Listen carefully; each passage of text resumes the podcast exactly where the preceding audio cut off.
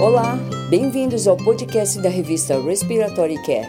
A escolha do editor Richard Branson deste mês de novembro de 2020 é um estudo retrospectivo da ventilação a jato de alta frequência usada como terapia de resgate em bebês prematuros com insuficiência respiratória. Wheeler e colegas descrevem os resultados de 53 bebês tratados com a ventilação a jato de alta frequência em um período de quatro anos. Eles relatam que o índice de saturação de oxigênio maior que 5,5 após quatro horas de ventilação a jato de alta frequência, sexo feminino e canal arterial fechado foram preditores independentes de mortalidade. Miller e Bartle fornecem um editorial de acompanhamento lamentando a falta de grandes ensaios clínicos randomizados de ventilação a jato de alta frequência em bebês, como têm sido feitos para oscilação de alta frequência. 50 anos desde o advento da ventilação de alta frequência, a atividade em torno da ventilação a jato de alta frequência costuma criar mais ruído do que luz. Ronalo e colaboradores realizaram uma avaliação laboratorial da função do dispositivo de administração de óxido nítrico inalado e do desempenho do ventilador em uma simulação em modelo infantil. O dispositivo de administração de óxido nítrico inalado adicionou uma pequena quantidade de óxido nítrico durante o fornecimento de gás e removeu o gás do circuito a 230 ml por minuto para a amostragem. Os autores relatam que o sistema de amostragem levou a erros no volume corrente mostrados pelo ventilador, o que pode ser enganoso para a equipe clínica.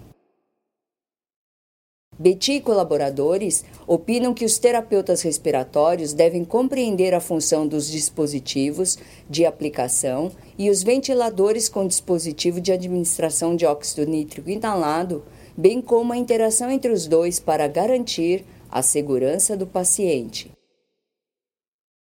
Morris e colaboradores descrevem em outro estudo uma iniciativa de melhoria da qualidade para reduzir estubações acidentais na UTI neonatal. O objetivo principal foi reduzir as pontas do tubo endotraqueal abaixo da primeira vértebra torácica ao raio-x, Combinado com um pacote de estubações acidentais, endereçando proteção e avaliação do tubo endotraqueal, a posição correta abaixo da primeira vértebra torácica ao raio-x resultou em uma redução de 14% nas estubações acidentais. Lauderbach e Sutherland comentam comparando a taxa de estubações acidentais com estudos anteriores e metas declaradas de segurança do paciente. Em outro estudo, Liu e colaboradores avaliaram um broncoscópio flexível de uso único usando uma pesquisa com operadores após um procedimento. Os operadores determinaram que a capacidade de manobra entre osciloscópios reutilizáveis e descartáveis foi semelhante. Os osciloscópios descartáveis têm a vantagem de reduzir a contaminação cruzada. E colaboradores, em outro estudo, avaliaram a incidência de complicações pulmonares pós-operatórias em indivíduos com abdômen aberto após a intervenção cirúrgica. Os autores descobriram que os fatores de risco pré-operatórios tradicionais de complicações pulmonares pós-operatórias permaneceram, mas que o equilíbrio de fluidos pós-operatório foi o principal preditor de complicações pulmonares pós-operatórias ou seja, um balanço hídrico positivo de 3 litros, foi associado às complicações pulmonares pós-operatórias em cirurgias abdominais.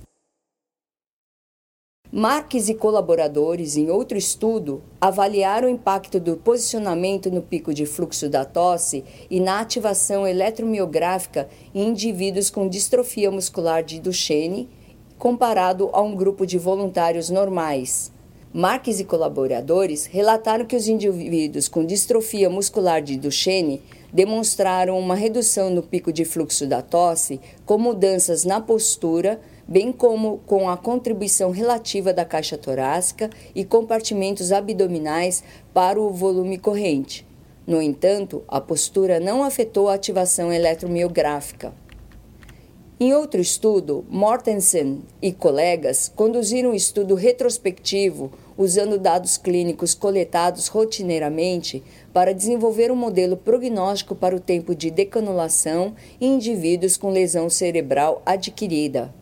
O modelo prognóstico para decanulação incluiu idade, diagnóstico, dias desde a lesão até o início da reabilitação, capacidade de deglutição e nível funcional geral medido com a escala de habilidades funcionais precoces.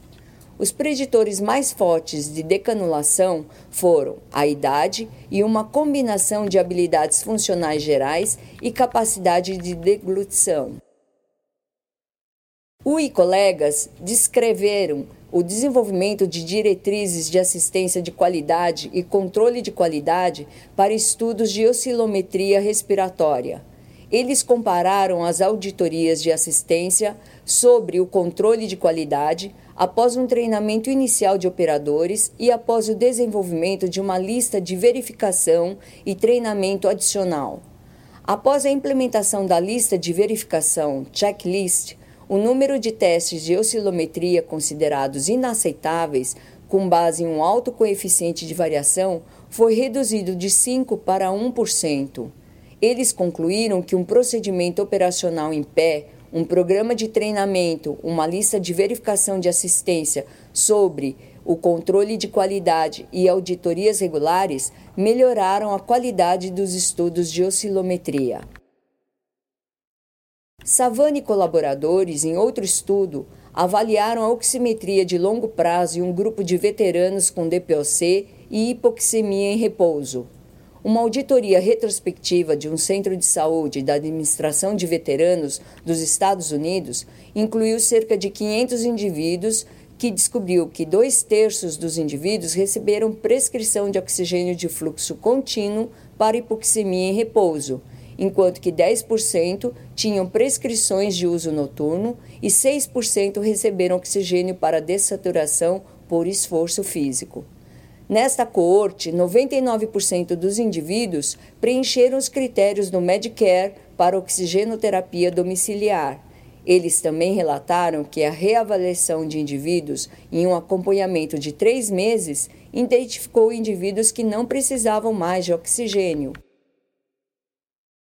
Em outro estudo, Strickland e colegas relataram os resultados de uma pesquisa com mais de 1.400 médicos de seis subespecialidades em relação à necessidade de um provedor de prática avançada não médica para compensar a falta de médicos em cuidados pulmonares ou cuidados críticos. Três quartos dos médicos concordaram ou concordam fortemente que um provedor de prática avançada não médico pode ser importante para melhorar o cuidado cardiopulmonar dos pacientes. A maioria sentiu que o provedor de prática avançada não médico poderia melhorar a produtividade, os resultados do paciente e a própria experiência do paciente. Um terapeuta respiratório de prática avançada atenderia a essa necessidade. Busset e colaboradores realizaram um estudo transversal prospectivo de 190 indivíduos com distrofia muscular de Duchenne em ventilação mecânica e sobre a qualidade de vida. Os indivíduos que usam ventilação não invasiva relataram melhor qualidade do sono, porém tosse mais ineficaz do que os indivíduos com ventilação invasiva. Os autores concluem que a ventilação não invasiva e a ventilação mecânica invasiva não afetam as percepções dos indivíduos com distrofia muscular de Duchenne sobre sua qualidade de vida, porém têm mais insônia relacionados ao cuidado. Guelba e colegas realizaram um estudo de corte observacional prospectivo de indivíduos pediátricos ventilados mecanicamente durante um período de 12 meses. Guilba e colaboradores avaliaram a utilidade das medidas da relação entre o espaço morto e o volume corrente, na previsão da necessidade de aumento do atendimento após a estubação. Em 189 indivíduos, dos quais 166 foram estubados com sucesso, não houve relação entre o espaço morto e o volume corrente e o sucesso da estubação.